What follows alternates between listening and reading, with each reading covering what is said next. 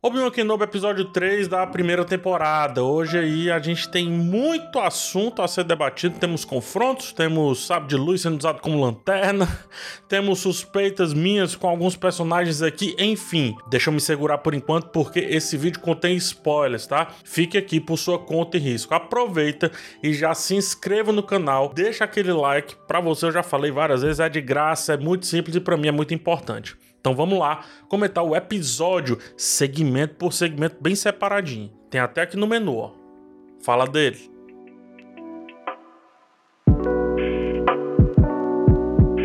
Começando por Kenobi e Leia. Né? A relação do Kenobi com a pequena Leia é muito curiosa. De um lado, uma menina órfã que adoraria saber mais sobre seu passado. Do outro lado, um órfão também, né? Só que um homem, é um cara que tem uma missão a ser seguida. Ele não sabe muito bem o seu passado, tem apenas vislumbres. A gente até descobre que ele tem um irmão, tomara que seja o Obi-Wan Kenobi, que inclusive é o nome de guerra do irmão do Ian McGregor. Fica essa curiosidade, tá? Mas enfim, ele não sabe sobre seu passado, mas sabe sobre o passado da menina e vai ter que privá-la disso.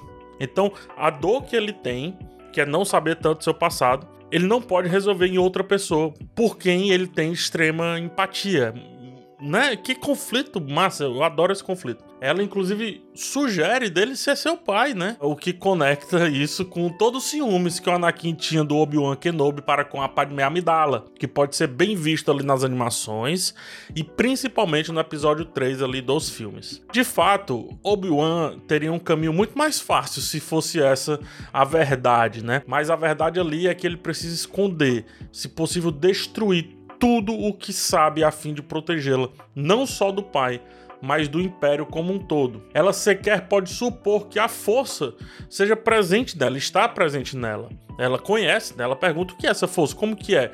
Afinal, 10 anos só de que a força andava por aí pelos caminhos, né? Enquanto religião, enquanto guerra, enquanto combate, enfim, a força estava por aí, é bem presente. Então, ela não pode saber que, que há a possibilidade disso estar presente nela. Tanto que o Obi-Wan Kenobi é muito vago ao falar sobre a força pra garota, né? Quando perguntado pelo Luke, ele tentou vender a força como algo que tá presente em tudo, em todo lugar, inclusive nele. Então faz o Luke acreditar nisso, acreditar nesse destino. Mas aqui para Leia, a força é luz. A força é aquilo que afaga o medo do escuro.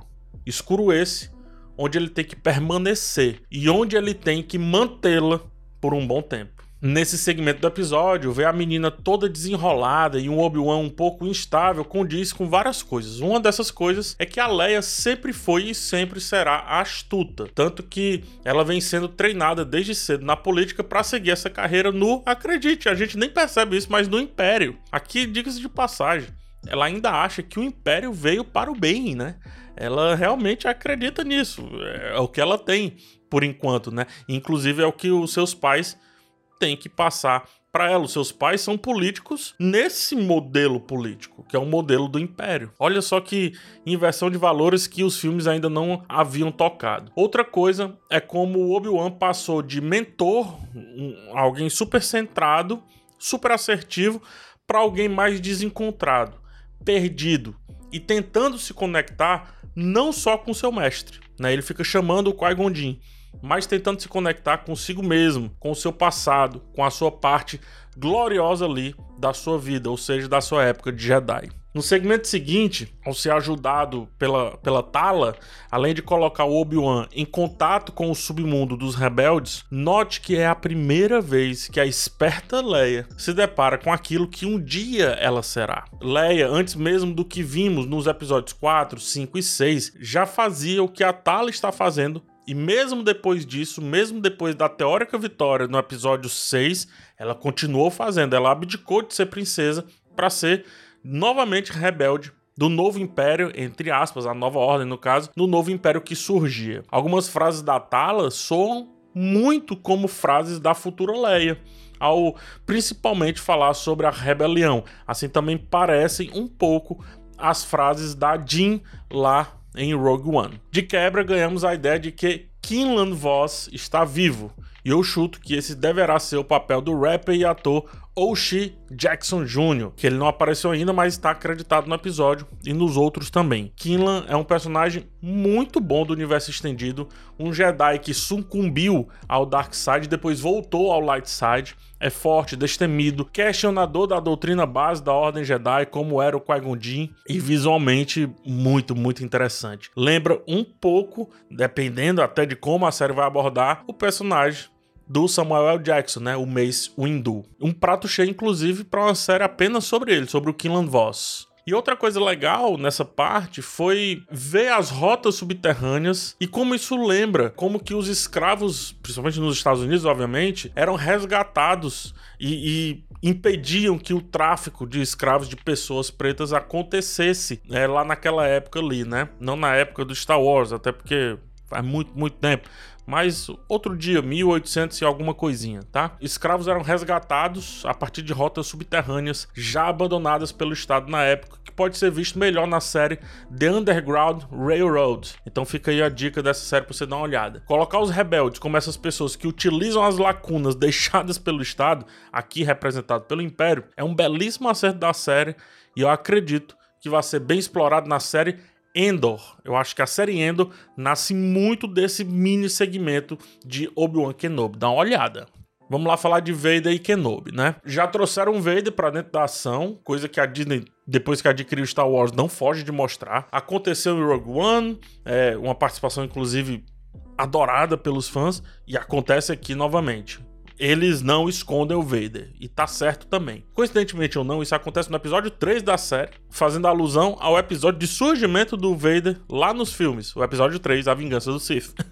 a luta entre mestre e aprendiz tem alguns pontos a serem abordados, eu vou fazer agora. A intenção de emular a luta lenta, porém pesada do episódio 4 ficou muito óbvia. Na trilogia 1, 2, 3, vimos extrema habilidade dos Jedi com sabres de luz. Na trilogia 7, 8, 9 também. Mas na trilogia clássica, 4, 5, 6, os sabres pareciam ter um peso diferente, né? A manuseabilidade dos sabres parece que mudou. A não ser quando o Luke faz, o Luke manuseia o sabre lá no episódio 6 com um pouco mais de destreza. O embate do Ben Kenobi e do Vader é lento, pesado, reflexo de um cara que literalmente teve o seu corpo destruído e de outro que, além de velho, também carrega suas cicatrizes, como a gente viu agora nesse episódio. Porém, é curioso como vemos um Vader mais próximo dos quadrinhos, um Vader que usa a força com extrema maestria, ao contrário de Obi-Wan que está distante dela há pelo menos 10 anos, ou seja, está relutante e mais. Eu nem sei se ele pode utilizá-la ao extremo, porque senão ele vai abrir uma conexão mental com o Vader e dentro da cabeça do Obi-Wan tem certas coisas que o Vader não pode acessar. E a luta é dividida em três momentos. Na pré-luta, vemos o Obi-Wan literalmente fugindo do Vader e uma certa paranoia com relação ao seu relacionamento com o Anakin. Ele tem visões que podem tanto ser reflexo dessa paranoia, como também manipulação do próprio Vader, que já havia se conectado com Obi-Wan, conforme vimos no episódio passado. Obi-Wan foge de Vader e o episódio o envolve em escuridão. E ainda nessa pré-luta, ele usa o sabre pela primeira vez, literalmente, para iluminar o seu rosto e iluminar o local do embate. O medo dessa escuridão representa também como ele descreveu para Leia, né? Como ele descreveu a força para Leia. Quanto mais distante da força, parece que você está dentro de uma escuridão e você tem medo daqui dali. Na luta em si, o momento 2, digamos assim, temos um início um pouco estranho, um início meio travado, tanto como se Vader tivesse se segurando, como também se faltasse a maestria que um dia vimos ter o Obi-Wan Kenobi. Isso era esperado, como eu falei, para emular o que foi a luta final deles lá no Nova Esperança, o episódio 4 dos filmes, e também para dar uma sensação de que a minissérie tem mais a mostrar, né? É um recurso narrativo de esconder antes do grande finale. Agora, o final da luta me deixou um pouco reflexivo. Vamos aqui, ó. Tá claríssimo que Vader quer vingança. Ele não quer matar Obi-Wan Kenobi apenas por matar, ele quer vê-lo sofrer assim como ele foi deixado para sofrer. Importante lembrar, pro Anakin, Obi-Wan foi quem virou a Padmé contra ele, sendo ele o Obi-Wan o culpado por sua total entrada no lado sombrio. Fora essa questão da vingança, Vader, ao, chegar naquele local, pode ter também se deparado com aquilo que é a sua missão de fato hoje em dia, ou seja, caçar rebeldes de alto risco ao Império e principalmente eliminar os Jedi restantes após a Ordem 66. Está no quadrinho aqui, tá? É eu tô apontando pra cá porque ele tá aqui. Está no quadrinho do Vader, por favor, leiam. Faz muito sentido para você entender que o Vader ele não é de fato ali a vedete do Império. Ele não é. Ele tem uma missão muito bem designada pelo Palpatine, tá? O fato dele ver que tem gente ajudando o Obi-Wan Kenobi pode tê-lo feito se reconectar com a sua missão original, que não é caçar necessariamente o Kenobi, mas todos os Jedi restantes. E isso, aliado ao desejo de vingança e não necessariamente de eliminação do seu antigo mestre, são as únicas coisas que explicam o desfecho um pouco estranho desse embate, que foi deixar o Obi-Wan Kenobi ser levado por um droid quando ele, o Vader, poderia simplesmente tê-lo esmagado com a força, assim como fez cenas antes ao matar as pessoas nas ruas daquele local. É como se Vader estivesse brincando com a sua presa, enquanto também busca mostrar que o aprendiz virou mestre como ele mesmo fala antes da luta no episódio 4, em uma das frases mais marcantes de Star Wars. Então veja como seu aprendiz agora virou um mestre. Acreditar que a questão é mais pessoal e menos pragmática me faz relevar um pouco esse final estranho do embate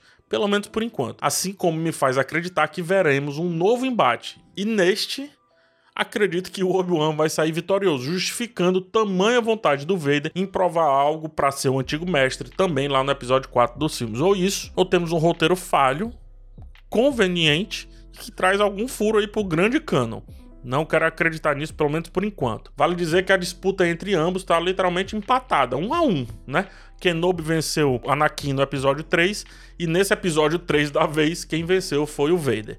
Vamos ver até onde isso vai dar. Antes de ir para a síntese, preciso falar aqui sobre a terceira filha, tá? Terminamos o episódio com ela, né, com a Riva, a terceira filha, encontrando a mini Leia, e isso me faz pensar como essa personagem ainda é uma incógnita. Aparentemente, não é só ela quem tem contato com Vader. O quarto filho também tem, ou pelo menos ele disse que tem. Ou seja, ela não é tão exclusiva quanto eu pensava no episódio passado. Reassistindo os dois episódios anteriores e questionando essa atuação forçada dela, do tipo, ei, Vejam como eu sou má, olha só todo todo meu ar pedante de pessoa que vai matar você a qualquer minuto. Enfim, tirando esse lado meio exagerado da atuação, me leva a crer que ela não está no caminho sólido do lado sombrio da força. Em uma cena, quando ela vê o símbolo da Ordem Jedi, nesse episódio, ela passa até a mão assim. Por um momento muito breve, a sua expressão mudou e rapidamente ela forçou-se a ter a expressão caricata da vilã que vem tendo desde o primeiro episódio dessa série. Acredito realmente que essa personagem não tem uma vilania tão intensa quanto estão querendo vender e que essa atuação caricata tem algum sentido para além do que possa ser um erro de atuação de uma atriz, a Moses Ingram, que foi